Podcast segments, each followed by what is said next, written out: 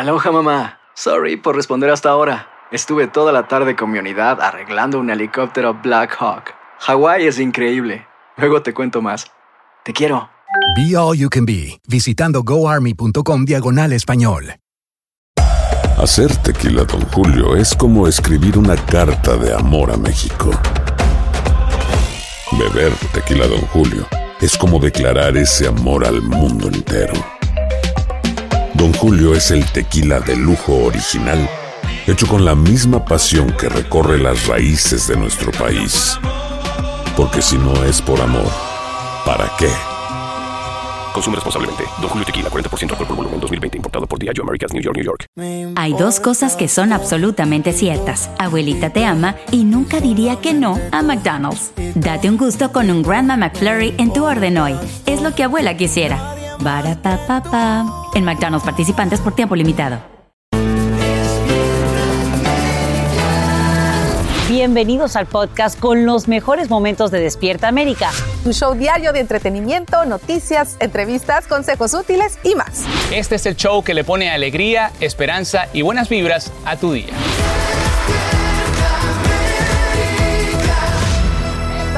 Sí, así empezamos la semana en Despierta América. Muy buenos días, gracias por escogernos como su fuente de información. Y oiga, no estamos de gala porque nos acompaña la dama de las margaritas. La dama de María Antonieta Echa una margarita. Y el gran Johnny Lozada. Muchas gracias, muchas gracias. Súbete, Eso, eso, eso. De eso vamos a hablar más adelante. Ya ahora Venga, la dama de hierro. Eso. Ándale, vámonos. Oigan, muy contentos esta mañana con la victoria del mexicano eh. Daniel Suárez. ¡Uh! Manita, manita. NASCAR. Le andamos, le andamos pegando y sabroso y también triunfo histórico para este originario de Monterrey. Y, y más adelante les vamos a contar pues toda esta maravilla haciendo historia. Y por otro lado, el segundo lugar de nuestro Checo Pérez también allá en Bakú, así que en Azerbaiyán. Así que increíble, Está acabando, increíble. Checo. Por si no sabían dónde estaba Bakú. Exacto, ahí está. Eso está por ahí, señores. Y hoy vamos a ver cómo es la vida en vivo, señores, desde los almacenes de Amazon. Francisca está ahí y en instante nos va a decir cómo es que está pasándola y vamos a enlazarnos con ella. Al Va a estar ratito, ¿no? muy, muy interesante, señores. Y bueno, parece que hay avances en cuanto al control de armas, ¿no es así, Eli? Así Importante. es, muy importante, sí señor, eso es una noticia eh, principal en el día de hoy porque amanecemos con grandes expectativas sobre el acuerdo bipartidista mm, por el control de armas que acaba de lograrse en el Senado. El presidente Biden ya reacciona y lo califica como un paso importante en la dirección correcta, a pesar de que no incluye todas sus propuestas iniciales. Y en vivo está justamente nuestro colega en Washington DC, Edwin Pitti. Él explica en qué consiste esta iniciativa y qué probabilidades tiene de contar con suficiente apoyo republicano. Edwin, al menos es una propuesta la más prometedora de las últimas décadas. Adelante. ¿Qué tal, Eli? Buenos días. Así es como precisamente lo califica la Casa Blanca y este grupo de 20 senadores, 10 republicanos y 10 demócratas logran este importante acuerdo que consiste de cinco puntos clave para lograr esta legislación. El primero, y vamos a tratar de verlo en pantalla, es financiar los programas conocidos como bandera roja. Esto ayuda a las autoridades a identificar a las personas que tengan armas y representen un peligro para la sociedad. Además, expandir los programas de salud mental en todo el país. El tercer punto, Eli, es el acceso al historial juvenil. Eso es importantísimo porque de alguna forma le permite a las autoridades tener el acceso al récord de una persona menor de 21 años que quiera comprar algún arma de fuego. También fortalecer el sistema de verificación de antecedentes criminales y aprobar más fondos para la seguridad escolar. Esto, por supuesto, también incluiría más protección para las víctimas de violencia doméstica. Precisamente un senador demócrata habla de lo que podríamos esperar en los próximos días. Vamos a escucharlo. I'm cautiously optimistic that we can get this uh, passed out of the Senate uh, in, in about the next two weeks before uh, early July. Um, in Senate terms, that would be rocketing along. Durante el fin de semana se llevaron a cabo marchas en más de 400 ciudades en todo el país y con este anuncio por parte del Senado, varios activistas, sobre todo jóvenes, Eli dice que esto no incluye todo lo que ellos han pedido, pero que es un paso importante para resolver este problema, este problema de una manera integral. Eli. Y como tal, por supuesto, todos están atentos a él. Pero ¿qué tan rápido podría actuar el Senado para aprobar una legislación basada en ese acuerdo logrado, Edwin?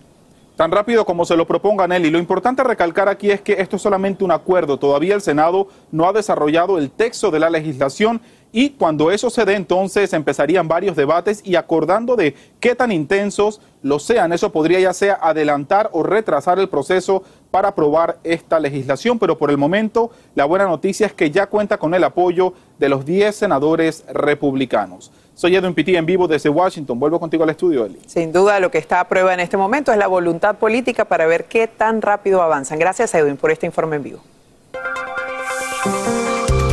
Y esta mañana testifica Estepien ante la comisión que investiga el asalto al Capitolio. Estepien dirigió la campaña de reelección del expresidente Trump en el 2020.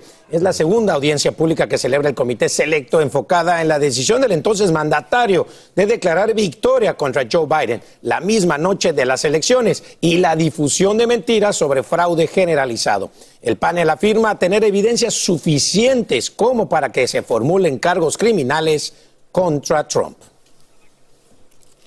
Y hoy mismo la Corte Suprema anunciaría una decisión sobre la protección constitucional del derecho al aborto. Como te informamos en Despierta América, un borrador filtrado hace semanas a los medios indicaría que los jueces estarían listos para anular Roe versus Wade y en horas de la noche, decenas de activistas se reúnen en Wisconsin para crear conciencia sobre el caso, uno de los 29 que el máximo tribunal debe resolver antes de su tradicional receso de verano.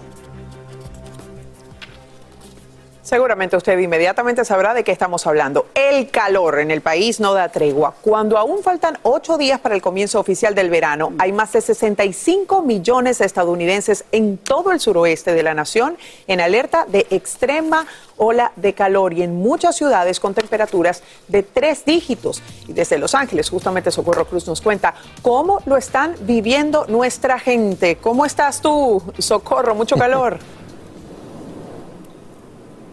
Hola, ¿cómo estás, Eli? Muy buenos días. Con bastante calor, por supuesto, lo estamos sintiendo. Ahora sí, como tú lo estás diciendo, todo el país está sufriendo de esta ola récord, una ola de calor récord.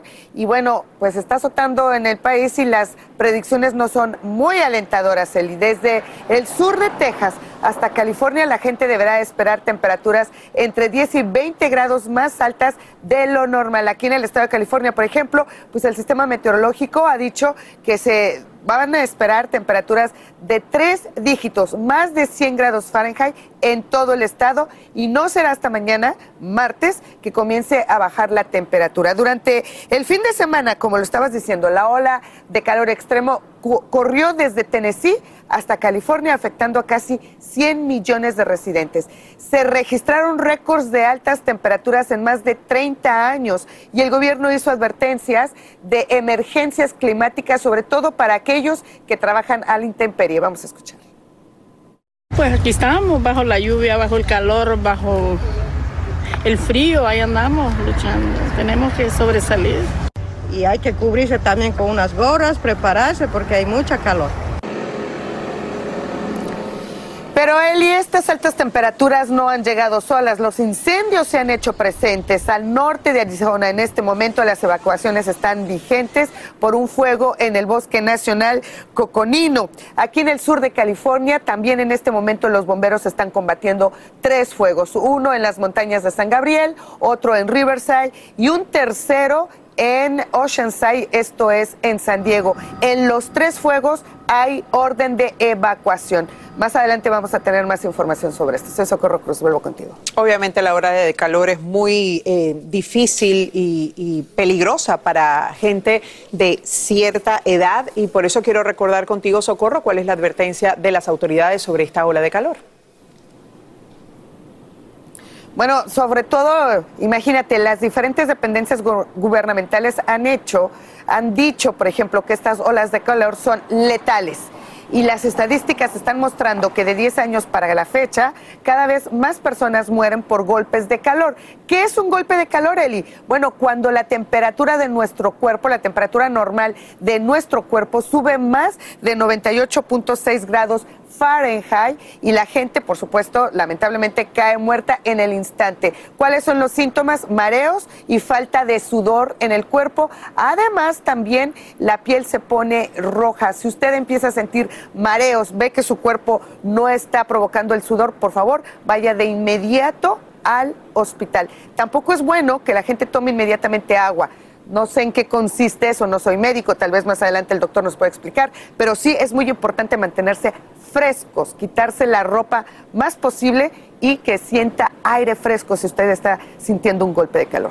Vuelvo contigo, Angélica. Le agradecemos muchísimo, Socorro, estos consejos definitivamente importantes. viene fuerte. Sí, señor, para que la gente pueda. Qué calor, Dios mío. Qué Y calor. miren, Y para que miren nos si no- explique cómo andamos Y todos miren el por allá. mapita, y miren el mapita, vea el mapita nada más usted ya ahí nos cuenta. Romariel. Muy buenos, días, para todos ustedes y efectivamente tenemos un mapa bastante colorido, pero estos colores intensos que indican donde justamente el calor está dando más fuerte. Estamos hablando del centro del país y eh, se expande hacia el este y sureste. Fíjense en este color naranja es donde más intenso eh, pues se está dando, se están dando estas temperaturas que están sobrepasando hasta los 100 grados. Aquí quiero mostrarle el próximo mapa que habla de la advertencia de calor que existe para toda esta zona del país y se extiende por lo menos hasta las 8 de la noche del día de hoy. Bajo estas circunstancias, obviamente, tenemos que tomar las medidas eh, de precaución porque como escucharon en noticias, un golpe de calor puede ser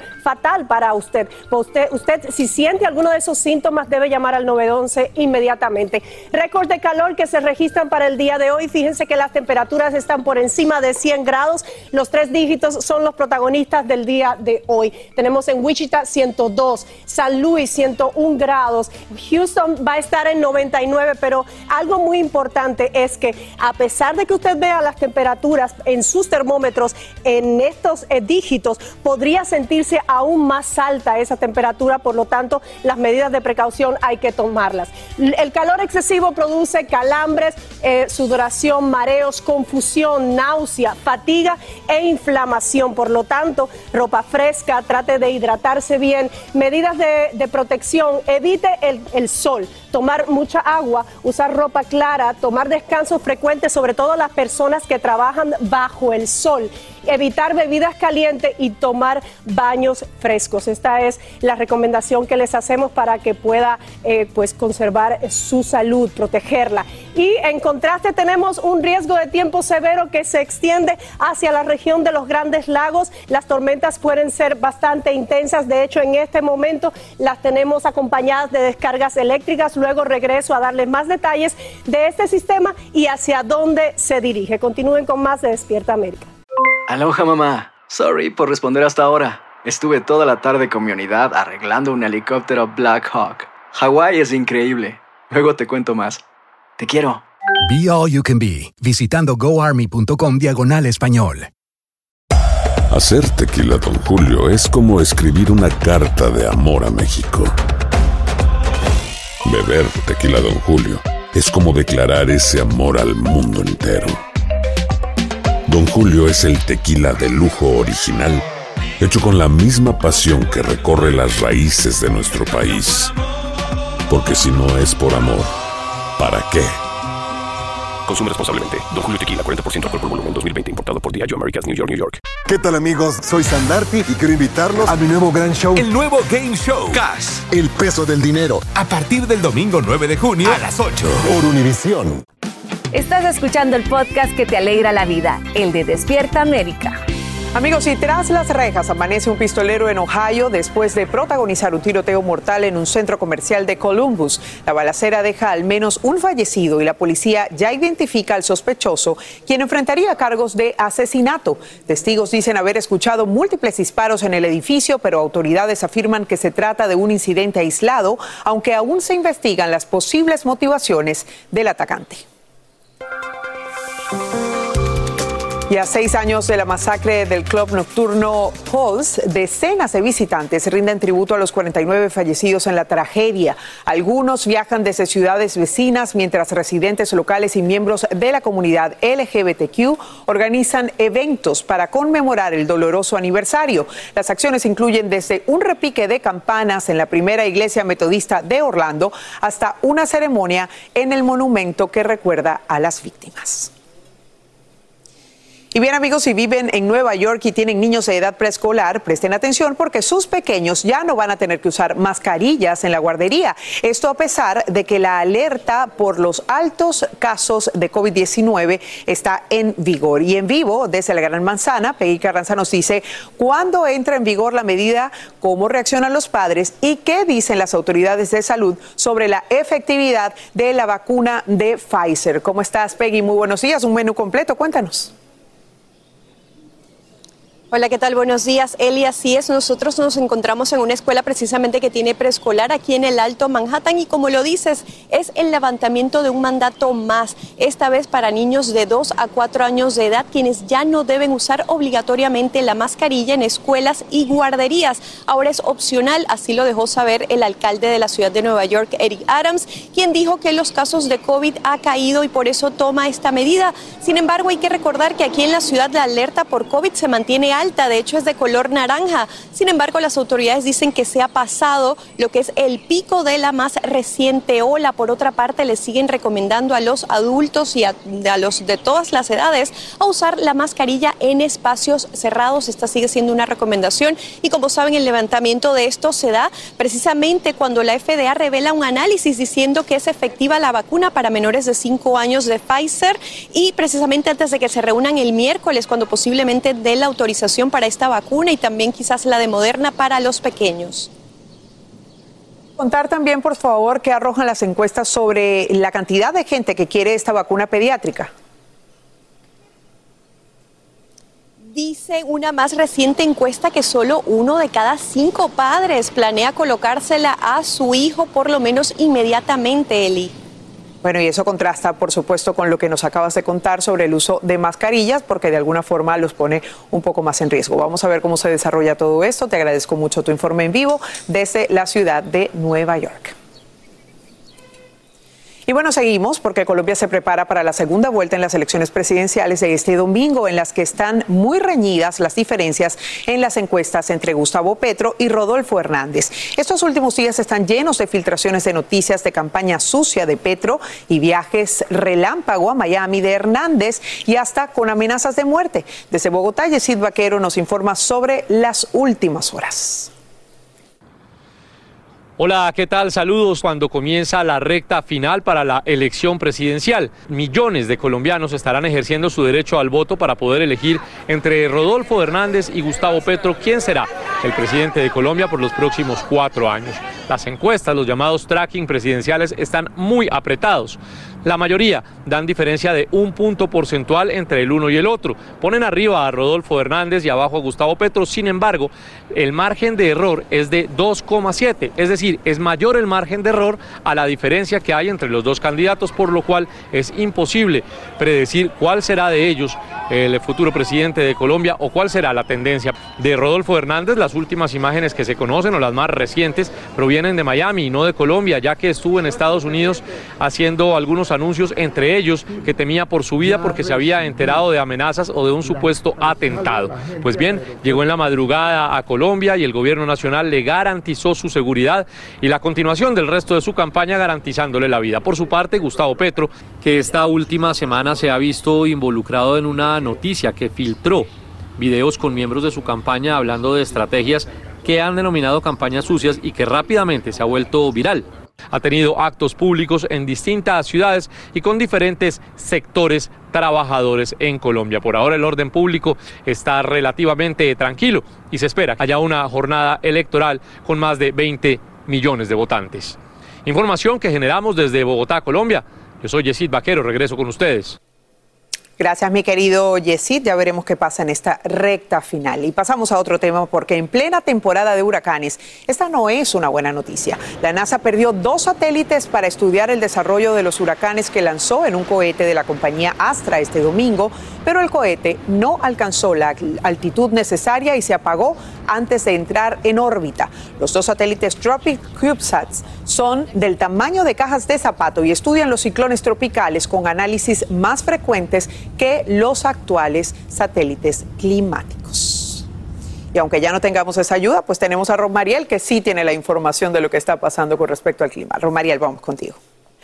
Muchísimas gracias. Bueno, precisamente quiero eh, concentrarme en este momento en las tormentas que estarían afectando el norte del país. Estamos hablando de un sistema de tormentas que viene asociado a dos eh, frentes, uno frío, uno cálido, y a lo largo de estos frentes pues se estarán moviendo estas tormentas que afectarán en la región de los grandes lagos durante las próximas 24 horas. Y precisamente quiero que vean el riesgo de tiempo severo, la extensa zona de pronóstico que va a estar afectada por tiempo severo que va desde mínimo hasta abajo. ¿Qué pasa en este escenario? Pues eh, tenemos la formación de tornados, la posible caída de granizo, el viento fuerte y por supuesto las inundaciones que podrían ser bastante intensas dadas los acumulados de lluvia que tendremos en las próximas horas. De hecho, en este momento podemos ver al extremo norte del país cómo las tormentas se van desarrollando e intensificando. De hecho, están acompañadas de descargas eléctricas, lo cual lo hace aún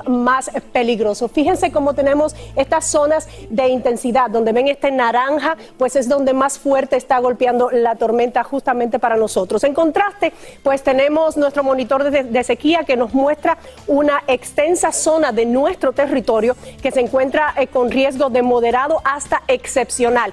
¿Cuáles son las condiciones que se están dando en este momento? Estamos hablando de temperaturas para esta región de 90 a 115 grados. Eh, definitivamente no ha variado durante las últimas, los últimos días.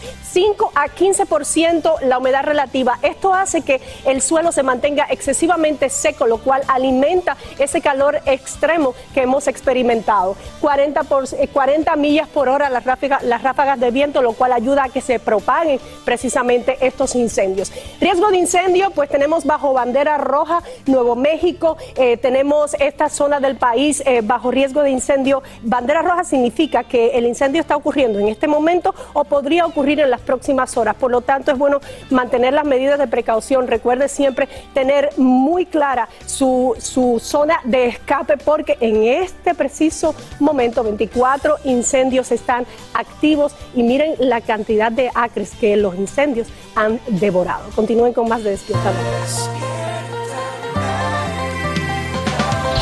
Bueno, vámonos, miren, oye, es lunes, mucho deporte, mi chef. Mucho deporte. y los pilotos mexicanos. Ya estoy bien, ya estoy bien. Vámonos, el piloto mexicano Daniel Suárez. Miren, se convirtió en el primer mexicano que gana la NASCAR Cup Series. El primer mexicano en la historia. El wow. Montano triunfó en la carrera Toyota Segma 350 en el Sonoma Raceway de California. Y al ratito les digo más sobre esta historia. Oye, y no es todo, porque los mexicanos se apoderan del volante. El piloto mexicano Sergio Checo Pérez terminó segundo en el Gran Premio de Azerbaiyán, resultado que le permitió rebasar a Charles Leclerc en la segunda posición del campeonato de pilotos. Max Verstappen se llevó el primer lugar. O sea que imagínense, uno y dos, ahí está mi bien Checo. Con único gol de Seferovic. Suiza celebró ante un Portugal sin Cristiano Ronaldo y este consiguió su primera victoria en la Liga de las Naciones del Agua. Seferovic. Muy bien, y Noruega derrotó 3 a 2 a Suecia con una reiterada actuación del estelar Erling Haaland, que apuntó un doblete y además repartió una asistencia en, su este vigésimo primer partido como internacional. Jugadores del mundo, imagínense nada más. Jovencito Haaland y ya. Dicen que se lo quieren ¿eh? llevar al Barcelona o al Real Madrid, ya sabes, ahí en otros lugares. Así a ver qué, qué bárbaro Haaland. Te, cuento, te cuento esta historia de Daniel, del por Favor, ¿Sabes quién es el dueño del equipo en el que compite? ¿Quién? Pitbull. No. Pitbull es uno de los se embolsilló, Se embolsilló el guito o sea de Pitbull. que Pitbull y su socio, porque son un socio también el que tienen, se está haciendo de billetito también en las carreras. No cantó ni una estrofa y ya se embolsilló un billete. Bueno, es el primer mexicano que gana en la NASCAR y es el quinto que gana en la historia que no es de los Estados Unidos, papá. ¡Bárbaro! no sabía que, oye, no sabía que sabías tanto de la NASCAR. Bueno, las carreras. Para tocarte, para tocarte a ver qué calienta el cerebro. ah, ¿tú, tú, a mí sí. No, porque yo sí me bañé. No, no, me toques. No como tú. No me vuelvas a tocar. Mírenlo nada más. Este es Daniel Suárez. Ganador. ¿Y saben cómo celebró? ¿Cómo? Con una piñata en forma de taco. Como debe ser. Ganó, a ver si se puede ver la imagen ahí, y de repente rompe la piñata en forma de taco. Todo el mundo estaba feliz. Y cómo no, la verdad que mis respetos, Pitbull más, porque como dice, se lleva el billete. Y, y miren nada más la emoción. Quinto, quinto en la historia de la NASCAR que no es americano y el primer mexicano en la historia. Oye, Qué bien, hombre. estamos- tiene 30 años, ¿eh? Bien, qué ¿Qué? bonito. Pero- Para NASCAR Ya es joven, desde hace porque tiempo. Claro. Ya venía desde hace tiempo.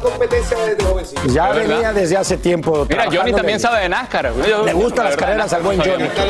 Es que ese es un deporte, es un deporte más como de. vamos, voy a dejarlo ahí. Eh, déjalo ahí, déjalo ahí. Pero, es divertido, es divertido. Felicidades. Oye, y además que fin de semana, ¿no? Con el Checo Pérez ganando el segundo lugar Claro, en Azerbaiyán. te digo, se están apoderando de los volantes, porque tanto en la NASCAR como en la Fórmula 1. Mira, es muy bonito, muy bonito. Mira nada más. Qué bonito, qué bonito. Felicidades, compadre.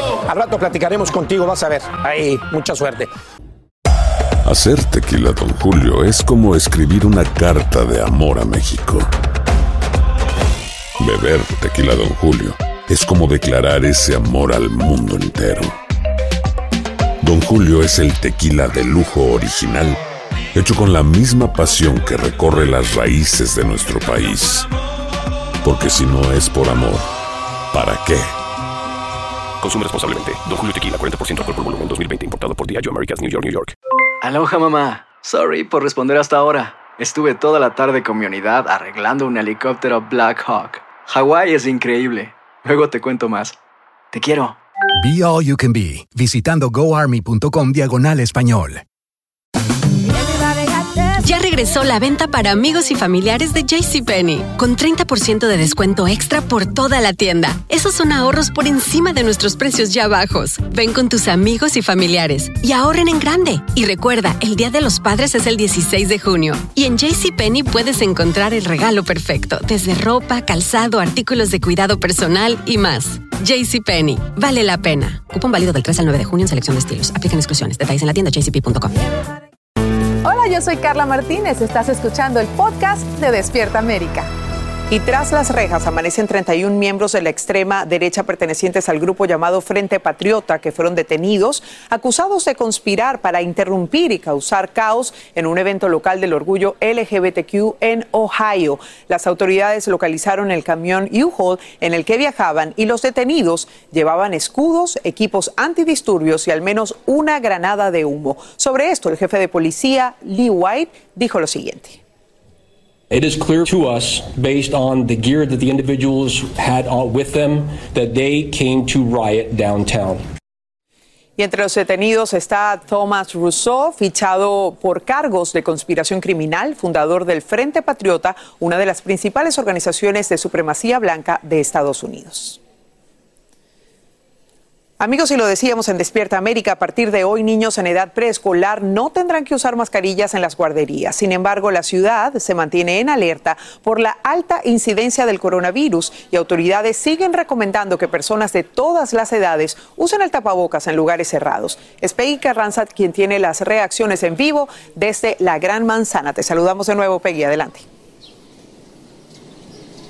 Hola, ¿qué tal? Buenos días. Eli, así es como lo dices, ahora es opcional que los niños de 2 a 4 años usen la mascarilla en la guardería y en las escuelas. El alcalde Adams dijo que tomó la decisión debido a la caída de los casos de COVID, mientras veamos lo que nos dijeron estos padres. No, que deberían dejársela todavía, porque para los niños es bien peligroso. Para el que quiera está bien, pero yo prefiero ponérsela. Hay que recordar que todo esto ocurre mientras la FDA reveló un análisis sobre la vacuna de Pfizer para los niños menores de 5 años y dicen que es segura y efectiva todo esto antes de que se reúna un panel de expertos el miércoles y posiblemente autorice esta y la vacuna de Moderna. Así que es posible que todo esté listo para que la semana que viene se pueda otorgar esta vacuna de aprobarse. Por otra parte, acuérdense que se eliminó el requisito de prueba negativa de COVID a quienes aborden un vuelo a este país. Eli. Gracias, Peggy. Son medidas que, por supuesto, estarán en constante revisión para ver si se restablecen. Te agradezco mucho este informe en vivo desde Nueva York. Y vamos a pasar a otro tema porque a esta hora autoridades federales ya distribuyen 190 mil libras de fórmula para bebés que conforman el cuarto cargamento de ese vital alimento que llega a Estados Unidos desde el extranjero. El vuelo proveniente de Australia aterriza en un aeropuerto de Los Ángeles y aliviaría a muchas familias que sufren la escasez del producto. La administración Biden planea importar millones de botellas durante el presente mes de junio. Y escuchen esto amigos, porque los rusos ya no comerán en McDonald's, pero tendrán hamburguesas. Sabroso y ya está. Ese es el nombre que adopta ahora cuando los restaurantes de la cadena estadounidense reabren puertas en Moscú bajo propiedad de Rusia. Algunos los describen como el comienzo de una nueva era para la comida rápida y la economía de esa nación. Estás viendo el momento justamente de la inauguración y la entrada de los primeros clientes a quienes reciben con gritos y también aplausos. ¿Qué les parece a ustedes y a ustedes allí?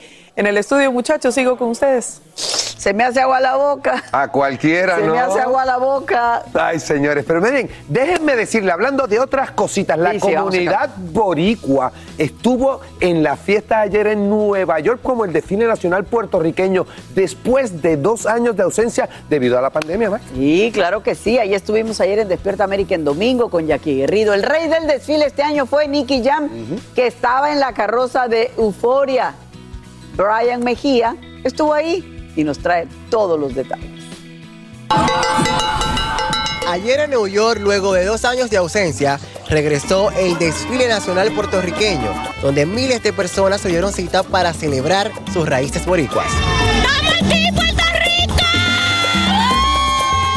Bien orgullosa y bien feliz de representar a mis dos pueblos, Canóvana y Loíza. Rapero Fat Joe no podía faltar a esta celebración.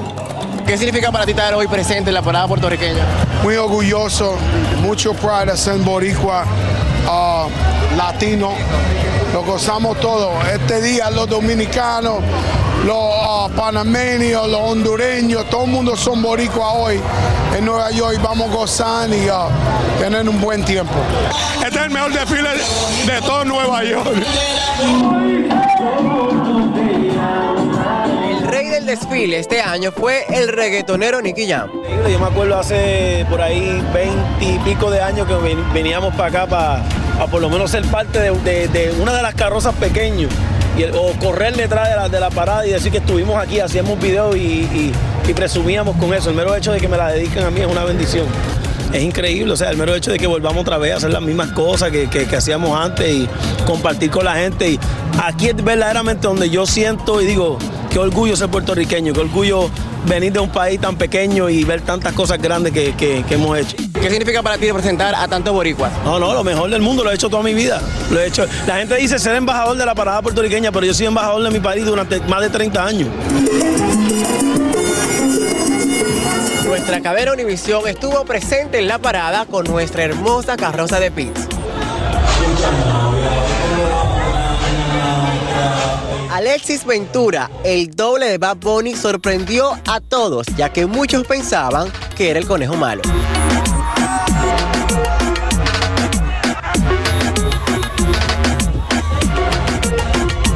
Sin duda alguna, un día con muchas emociones y donde la bonita bandera puertorriqueña desfiló por todo lo alto.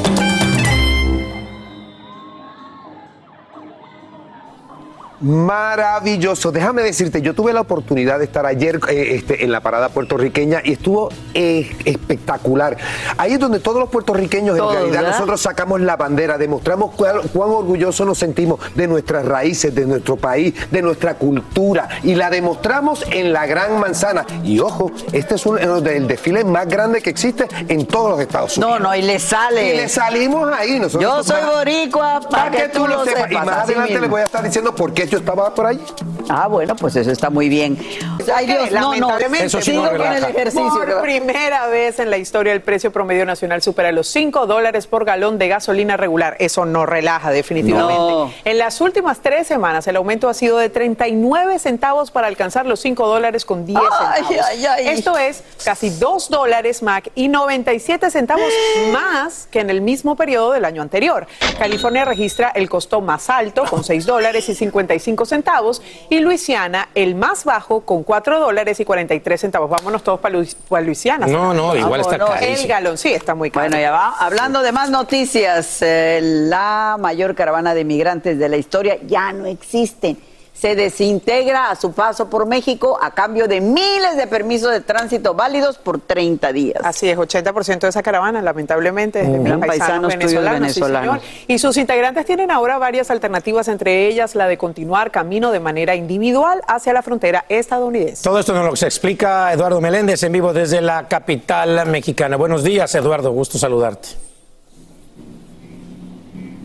Gracias a todos, me da muchísimo gusto saludarles. Bueno, ya no está esta gigantesca caravana, sin embargo hay una nueva problemática que están enfrentando los migrantes y está ocurriendo específicamente en Ciudad Acuña. ¿Qué es lo que está pasando? Pues que se están realizando operativos en Ciudad Acuña y todos los migrantes son detenidos aunque porten esta llamada tarjeta café, que es la identificación o la autorización que tienen para la estadía legal en México por 30 días para posteriormente intentar llegar hacia los Estados Unidos. El problema es que se está realizando este operativo, se detienen en Ciudad Acuña, Coahuila y se regresan hacia Nuevo León. Esto está enfureciendo y además pues está molestando mucho a los migrantes que así lo dieron a conocer. Escuchemos a uno de ellos. Pero lo único que nos da miedo es que en Piedra Negra digan que nosotros intentamos cruzar de manera irregular y una vez por, aprovecharía deportando cuando aún no es así. Aún no es así. Pero lo único que nos da miedo es que en Piedra Negra digan ¿Por qué se está llevando a cabo esta nueva revisión?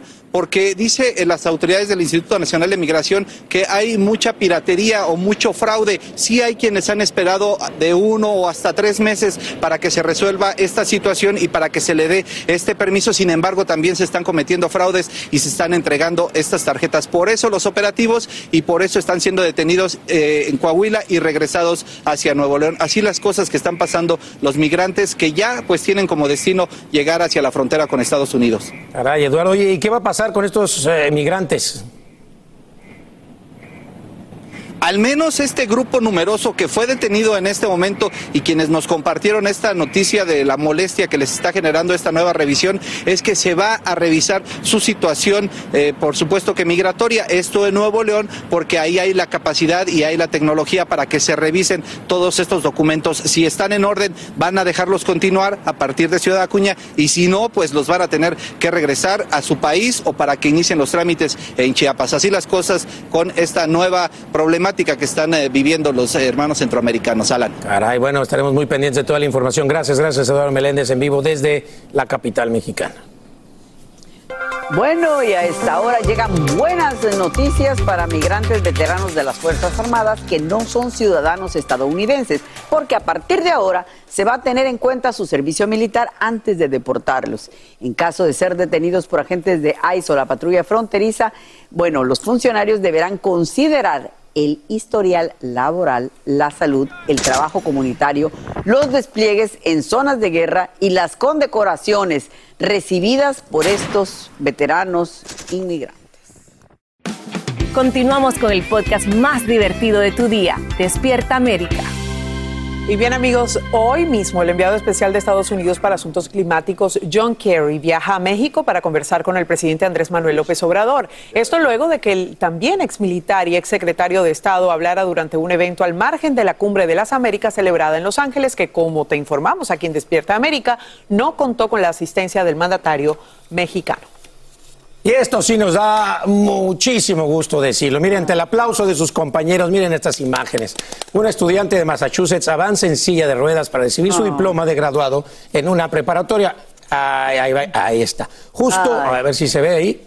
Ahí está, Sí, ahí justo está. al escuchar su nombre se pone de pie y da unos 30 pasos. Para Jake es una hazaña porque quedó paralizado hace nueve meses debido a una lesión, lo veíamos en un partido de hockey.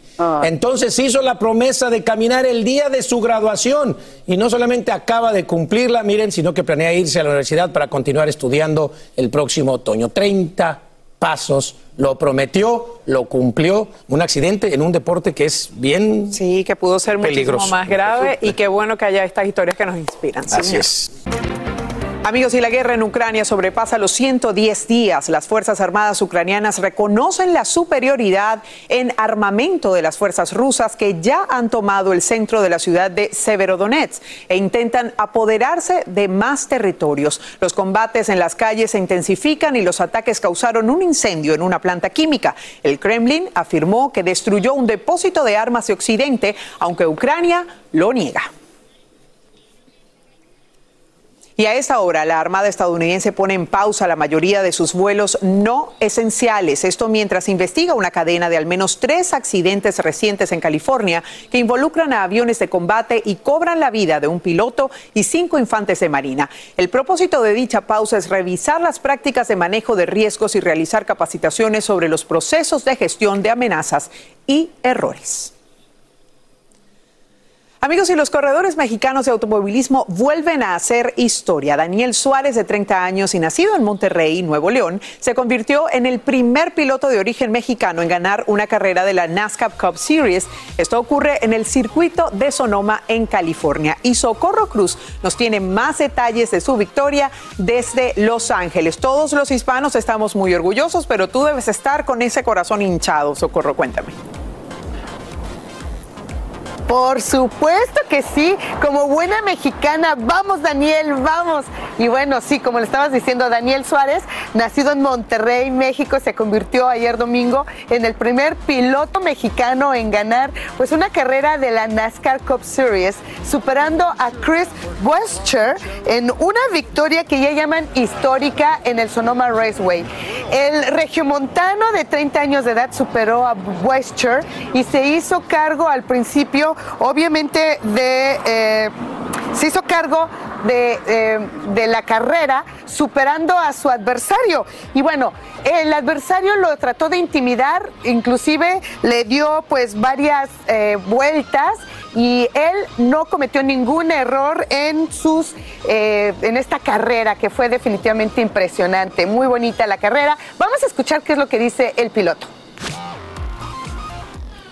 It's crazy, Jamie. I have so many thoughts in my head right now. I mean, it's, it's been a rough though. It's been a a rough journey in the Cup Series, and uh, these guys believe in me. Trackhouse Racing, Justin Marks, Ty Norris, everyone that helped me to to get to this point. You know, a lot of people in Mexico, Jim Morales, Carlos Slim, my family.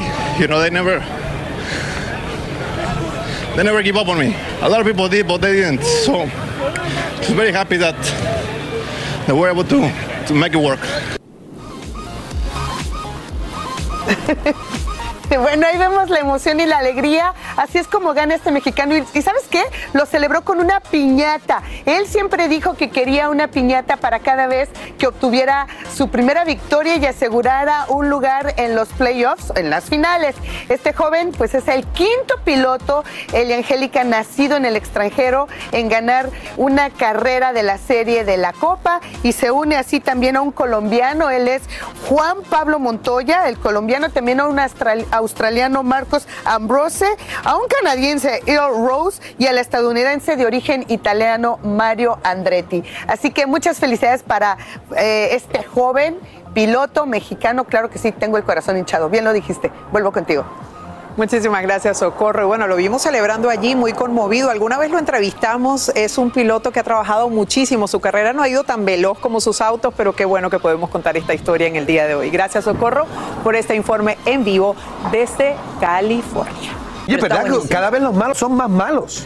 Cada vez son más malos. Más malos. Sí. Pero bueno. Bueno, Empecemos, vamos señora, a hablar miren. de otras cosas que tienen que ver con Súbete a mi Tienes toda la razón y me siento más que orgulloso de haber estado ayer en el prestigioso festival Trivia en Nue- Tribeca en Nueva York, que se estrenó el nuevo especial, es un documental que se llama Menudo Forever Young, o sea, toda la vida va a ser joven.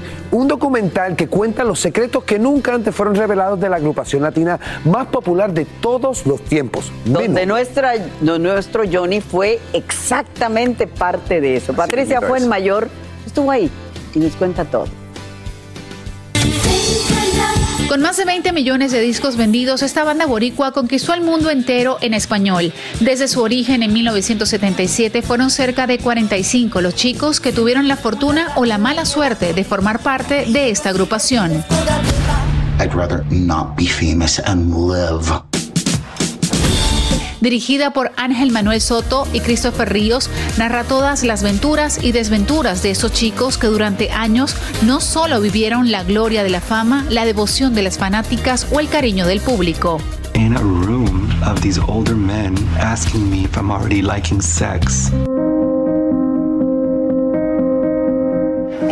Tribeca en Nueva York fue el escenario para lanzar esta docuserie de cuatro capítulos que promete poner al descubierto la explotación de la que fueron víctimas algunos de sus integrantes. Bastante fuerte eh, revivir el pasado. eh, lo más importante que la gente tiene que saber que menudo fue una experiencia tremenda. Te sientes liberado, digamos. Me siento liberado, básicamente. No, fíjate, eh, esto de menudo siempre para mí ha sido una terapia, ¿no? El hablar de menudo y todo esto y lo otro. Yo nunca he tenido reservación realmente eh, en las cosas que digo de menudo porque todo lo que yo he dicho pues siempre ha sido la verdad. Un suceso que dio alegría e ilusiones a millones de fanáticas en todo el mundo, sin importar el idioma, pero que para algunos de los chicos fue realmente tormentoso. Ángelo, eras muy chiquito cuando estabas en la agrupación y digamos que te llevaste una parte muy difícil. Bueno, sí, pero la vida te da lecciones bien difíciles a veces y uno pues tiene que aprender de las cosas malas, crecer como un ser humano y intentar pues utilizar lo que uno aprende para mandarle un mensaje al mundo. Los exmenudo confiesan que sufrían falta de descanso, mala alimentación, explotación y en algunos casos abuso sexual. Sex, drugs rock and roll. Bueno chicos, la verdad es que las declaraciones de ustedes en el documental fueron impactantes. Cuéntanos, Johnny, ¿cómo te sientes? Yo creo que tú fuiste uno de los más beneficiados. Aparentemente, aparentemente. No, yo creo que los que estuvimos en una época, este, todos estuvimos beneficiados de otra manera. Eh, viendo el, el- el documental, eh, wow, me trajo muchísimas cosas a la cabeza, me, me acuerdo de muchas cosas. En tu caso, ¿cuál fue el mayor abuso? ¿Sabes qué? Eh, lleva más de 30 años del tiempo que estuve en menudo y entonces ahora ya como adulto, ya pudiendo, pudiendo procesarlo de una manera mejor, eh, yo normalmente lo, como que lo pongo en compartimientos. Dos terceras partes, hermoso, una tercera parte, difícil. ¿Te sientes liberado luego de haber dicho todo lo que se tenía que decir? Efectivamente, es tan importante poder sacar eso y poder comunicarse. En cada capítulo, los exmenudos destapan verdades y se reconectan con sus fanáticas para recordar momentos de gloria, fama y alegría. Entraste en mi vida y me hiciste feliz. Pusiste color y rumbo a mi existir. Ya en las pantallas a través de HBO Max. Johnny Lozada, ¿qué sientes de ver esas imágenes de ustedes, de tuyas, chiquito? Mira, sinceramente fue algo maravilloso. Tuve la oportunidad de remover muchos momentos muy importantes. También de darme cuenta de que la historia para todos no fue la misma. No solamente eso, sino también poder sentir un poco el sufrimiento de muchos muchachos que, que- sufrieron, que sintieron muchas cosas, como abusos de, de- bullying, de, maltrato, de que no les daban comida, los estaban trabajando, eh, trabajando excesivamente y no estaban recibiendo la remuneración correcta. O sea, ese tipo de cosas no las viví yo. Lo juro que en un momento dado hasta disculpas le pedí, le dije, hermano, ya que esta gente no tiene la capacidad de pedirle disculpas a ustedes, yo lo hago. De verdad, discúlpeme, porque es que lo que ustedes vivieron no fue lo que yo viví. Y sinceramente tienen que ver este documental que comienza este próximo junio 23 en HBO Max, porque los que son fanáticos van a tener la oportunidad de llenar algunos blancos que la gente este, no entiende. O no entendía. Y aquí los van a poder llegar. No se asusten, no piensen que esto es una cuestión de que vamos a estar diciendo todo, ah, que esto va a ser una, una masacre. La realidad está muy bien hecho y está muy bien explicado. Y creo que la gente debería este, verlo para que se den cuenta que uno a los niños no los deja solos. Y tu mamá nunca te dejó sola. Jamás. Ah, bueno, ahí hay una idea. Gracias. Llegó el momento para que los doctores respondan todas tus dudas. A continuación, escucha a los doctores con toda la información que necesitas para que tú y tu familia tengan una vida saludable. Ahora vamos a hablar acerca del peso. Y si usted está tratando de perder peso, preste muchísima atención, porque tal vez ese alimento que ustedes están pensando que es saludable, pues la verdad no lo es. Y se están saboteando ustedes mismos para hablarnos sobre esto, pues nos acompaña nuevamente mi doctor Así juez. es. Alan, cuando las personas están haciendo dieta, muchas veces dicen, no, yo me voy a comer esto porque es saludable. De acuerdo. Pero hay algunos de esos alimentos que usted puede pensar que son saludables, pero no lo son. Ándale. El primero son las frutas secas. Claro, porque uno piensa es fruta. Es fruta. Fruta. Este es el viejo truco. Va a tener antioxidantes. No, las frutas secas tienen muchísimo carbohidrato. Ojalá. Entonces usted dice, Ándale. no, pues si es ándale. fruta seca. Y azúcar, me imagino, también mucha, ¿no? Mucha Sí. azúcar. Y usted puede decir, no, es fruta y sigue comiendo y comiendo y comiendo. sí, sí. Y cuando viene a ver, realmente eh, lo que está haciendo es eh, comiendo demasiado carbohidrato y eso eventualmente se convierte en grasa, en De libras. acuerdo. Las barras de granola. Todo mundo dice, no, hombre, con estas No entiendo. Esta sí que yo no lo entiendo, pero es algo que tú escuchas mucho. Las personas dicen, no, yo me estoy comiendo una barrita de granola porque es saludable. Eso es pura azúcar. De acuerdo. Ahora, hay algunas barras de proteína que las personas dicen, no, esto es una barrita de proteína. Ojo, si usted tiene una barra de proteína y usted está mirando la etiqueta nutricional y esa barra de proteína tiene 18 gramos de, carbohi- de carbohidrato, Claro, no te está sirviendo de nada. entonces, obviamente, demasiado, demasiado carbohidrato. De acuerdo. Número 3, el yogur. El yogur usualmente... Es que es increíble porque todos esos decimos. El yogur usualmente puede ser saludable. Tenga cuidado con el que dice fat free. Ah, ok. Porque no, que es saludable porque es fat free. Bueno, es fat free, pero el azúcar que le han De metido a ese yogur puede ser significativa. Específicamente cuando el yogur tiene sabor. Exacto. Un yogur de coco, un yogur de, De limón, vainilla. un yogur de vainilla.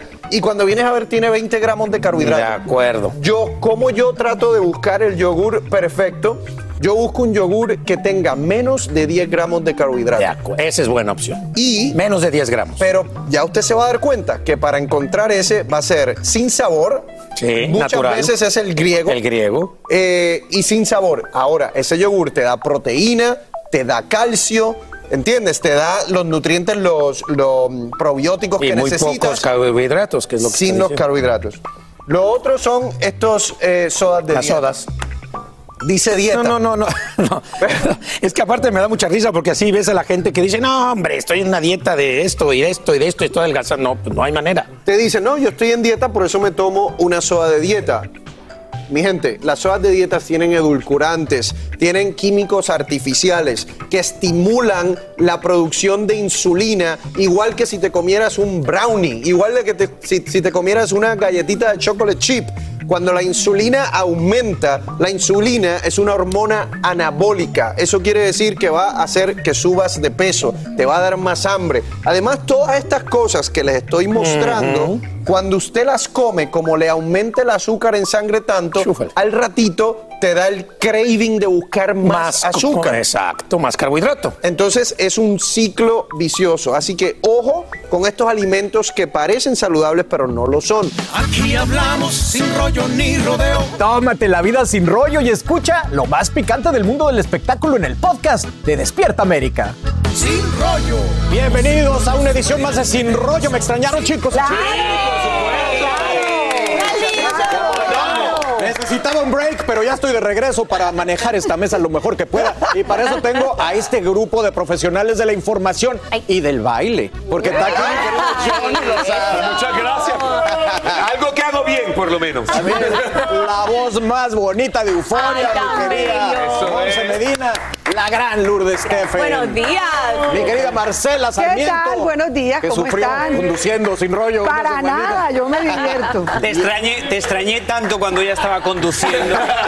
Y ya lo escucharon, el gran inigualable Joyce. Ya le, ya le pasaron ahí el cheque. Lo hizo. Lo hice. Di- dilo en dominicano. Ahora es Joyce. Dominicano Josmarin. Bueno, oigan, hablemos de lo que pasó este fin de semana entre Carol G y Anaí de RBD. ¡Qué cool! Todo el mundo está hablando de esto.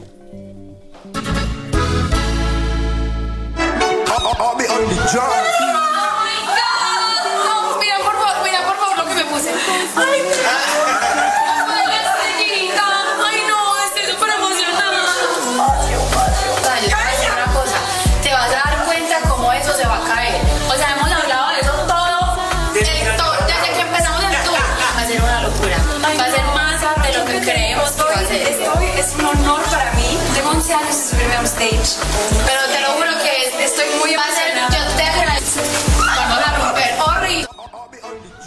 11 años sin subirse a un escenario y se subió a ese. Y vaya que estaba lleno ese estadio. El público estaba vuelto loco. Y bueno, la verdad es que la polémica que ha levantado es que Anaí no había ido, y al parecer ni irá a un, un reencuentro de RBD, que fue, bueno, la agrupación que le dio esta fama increíble. Y de hecho, Dulce María publicó en su cuenta de Twitter lo siguiente. Lástima que no sé quién maneja las redes de RBD oficial, pero hubiera estado bonito que se sumara en este gran homenaje que hicimos para toda la generación rebelde y de los 2000. En fin, gracias a las más de 25 mil personas que recordaron y cantaron con nosotros. Y esto refiriéndose a otro evento en el que no estaban ahí, porque esta cuenta, bueno, oficial de RBD, estuvo en vivo en el concierto de Carol G. Así que ni la cuenta, mi querida Monse, ni la cuenta de RBD apoyó a, a los de RBD. Miren, por una parte, qué bonito lo, lo- lo que logró Carol G, porque sí, después de 11 años logra que esta mujer, Anaí, se suba, cantan éxitos de RBD que a la gente, a los fanáticos tanto de Carol G como de RBD en México, los tomaron por sorpresa, pero en cuanto yo vi eso en las redes sociales dije, alguien va a poner el grito en el cielo, porque fanáticos de RBD sí sentimos la ausencia de Anaí en estos reencuentros que ellos tuvieron. Yo sabía de que mucha gente se iba a molestar, que se iba, que iban a criticar. En este caso, Dulce María le hace la crítica a, la- a los que manejan la cuenta de redes sociales de RBD, pero sabemos de que la crítica va también Monse. desafortunadamente para Anaí. Pero Monse, el mensaje está clarísimo. Para mi gusto, el mensaje está clarísimo por parte de Anaí. Si no quisiste cantar, si no te quisiste subir en el escenario, si no te invitaron, no sé realmente cuál fue la razón. Y te montaste en el escenario Claro. con Carol G, pues está muy claro el mensaje. claro. Bueno, no también- quería RBD, quería Carol G y yo hago lo que yo quiero y punto. Es ¿no? un poco diferente, por ejemplo, porque cuando tú estás en un concierto como de RBD, son varias las canciones, pero con Carol G entiendo que fue una nada más. Sí, nada más una Entonces la preparación bueno, también es También yo creo que marca la guerra entre la vieja guardia, ¿no? Los viejos Sí. cantantes y los nuevos reggaetoneros. Y por cierto, hablando de esta diferencia entre lo viejo y lo antiguo, fíjense que en la entrevista que le hizo Jorge Ramos a Joan Manuel Serrat, él habló del reggaetón. Vamos a ver lo que dijo. El reggaetón, ¿qué te parece? Es una forma de hacer cosas. Yo no. eh, quizá hay unos elementos en el reggaetón que, que, que a mí no me convencen del todo, pero en fin, creo que va buscando cada vez más que, que la letra eh, se abra sencillamente más allá de, este- de estos conceptos de eróticos eróticos festivos que tiene en estos momentos y que y, como toda música es derivada de otra que pasó antes y de esta derivarán otras en algún momento. Lo que es eh, extraordinario es el, el éxito que esta música tiene. Ahí lo ven lo que decía la vieja guardia hablando de este movimiento. Y usted puede, por cierto, disfrutar de toda la entrevista completa que estuvo extraordinaria en video on demand en VIX, en nuestra aplicación, donde también nos encuentra a partir de las 12 del día aquí en Sin Rollo Extra. Este, ¿Cómo viste lo que dijo don. don El, el más claro no puede llegar a estar. O sea, estamos hablando de generaciones. Este, nuestra generación es otra. Nosotros venimos del romanticismo, de las letras que te hacían llorar, de que yo enamoraba a una mujer solamente con la letra. Y esto es otro movimiento. Del doble Estamos a- sentido de las letras. De doble sentido. De pero la también- época del doble sentido. Aquí estamos hablando que más generaciones directo, jóvenes- Antes era doble sentido. Sí, pero Vamos aquí las mensaje de las afiliadas y seguimos todo. hablando de esto. Por favor. Peleen. Hablamos otro Estamos día. en todas las redes sociales. Síguenos en Twitter, Facebook e Instagram. Mantente informado y revive tus segmentos favoritos en despiertaamerica.com, el app de Univision y nuestra página de YouTube.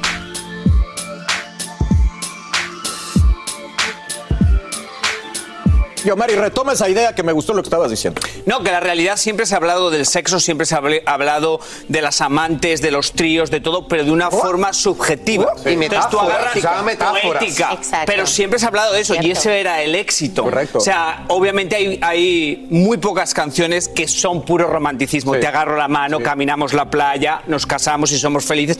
Las demás juegan con eso. Entonces, es la interpretación de la gente. Ahora estamos en una época que no es el cantante, sino es la sociedad está en, en eso y el cantante les, les pone un ritmo para que lo bailen. Entonces, por muchos años yo iba a las discotecas, iba a los clubs y sentía que la canción que se tenía que escuchar era la de Pepas de Farruco, porque esa era la realidad de las discotecas hace 15 años en España. Pero era como finalmente los artistas se dieron cuenta que, oh, no, no, vamos a ponerles música a lo que ellos están viviendo. Y esa es la realidad de mucha música urbana. Puedo decir algo que acaba de decir Johnny que me llamó mucho la atención porque yo siempre lo pienso. Ahora mismo está quizás la generación X regañando a los millennials y al Gen Z por el tipo de música que escuchamos, el urbano y toda esa música. Pero ¿quién te decía tu mami por Es que escuchar y esto es cantar rock? generacional, esto no es una cuestión de ahora. Lo que pasa es que nosotros antes, cuando éramos rockeros, mi mamá decía, pero tú eres loco, ¿cómo puede ser posible? Eso es de gente así, con tatuajes y- y, satánico. Y algún No, día los señores. millennials vamos a regañar a nuestros hijos por estar escuchando quién sabe Pero, de pero, música. Los millennials van a regañar a sus pero a mí me da decirle, pena. pónganse ropa. Lo divino. No, no me asuste. Pero, mi amor, ¿para dónde vamos? Está en No, eso. pero Ay, lo Dios. divino de la entrevista, para mi gusto, lo divino es que si hay una persona que tiene autoridad para hablar de la música, primero Joan Manuel Serrat. Y ustedes no se imaginan seguramente la tentación que tuvo tanto Jorge como Joan Manuel Serrat de hablar acerca del reggaetón de la manera como quizás ellos eh, piensan o de una manera regañada. Oye, hubo respeto absoluto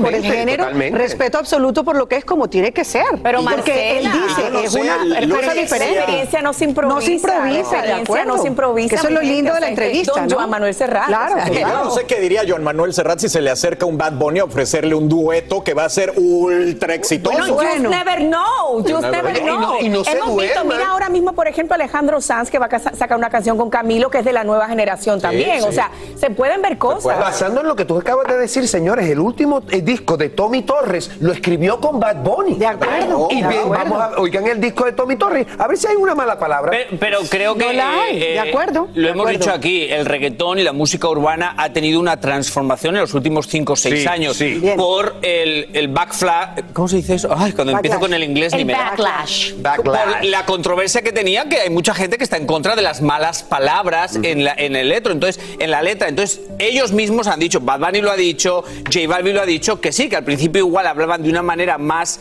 Calle. calle, calle, y ahora están un poquito yendo un poquito a una poesía directa, pero una poesía más reta, re- Recatada, recatada, No, mijo. Vamos a tener que llamar a- utilizan el lenguaje que utilizan en la calle. el lunes. Si te pones a ver las canciones de ellos, son la- el lenguaje que utilizan los jovencitos en la calle. Pero mira. que si tablea, establece el fiel, Ah, que si. una- eh, te- Pero- pero igual a las resistencia. canciones de lo que Serrat. Está pasando ahora mismo con, Sí. con León Larregui y con Bad Bunny, que acaba de decir que las canciones de él son basura. Sí, que lo exacto. vamos a hablar en Sin Rollo Extra, sí, en sí. VIX. Así termina el episodio de hoy del podcast de Despierta América. Síguenos en Euforia, compártelo con otros, públicalo en redes sociales y déjanos una reseña. Como siempre, gracias por escucharnos.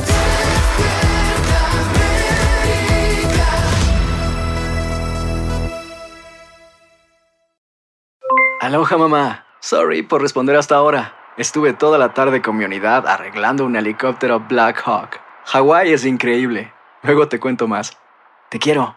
Be All You Can Be, visitando goarmy.com diagonal español. El más grande de todos los tiempos. Messi, Messi, El torneo de fútbol más prestigioso de nuestro hemisferio. 16 países. 14 ciudades. Un continente. Los ojos del mundo están en. goloso. La Copa América. Comenzando el 20 de junio a las 7, 6 Centro 4 Pacífico. Por Univisión.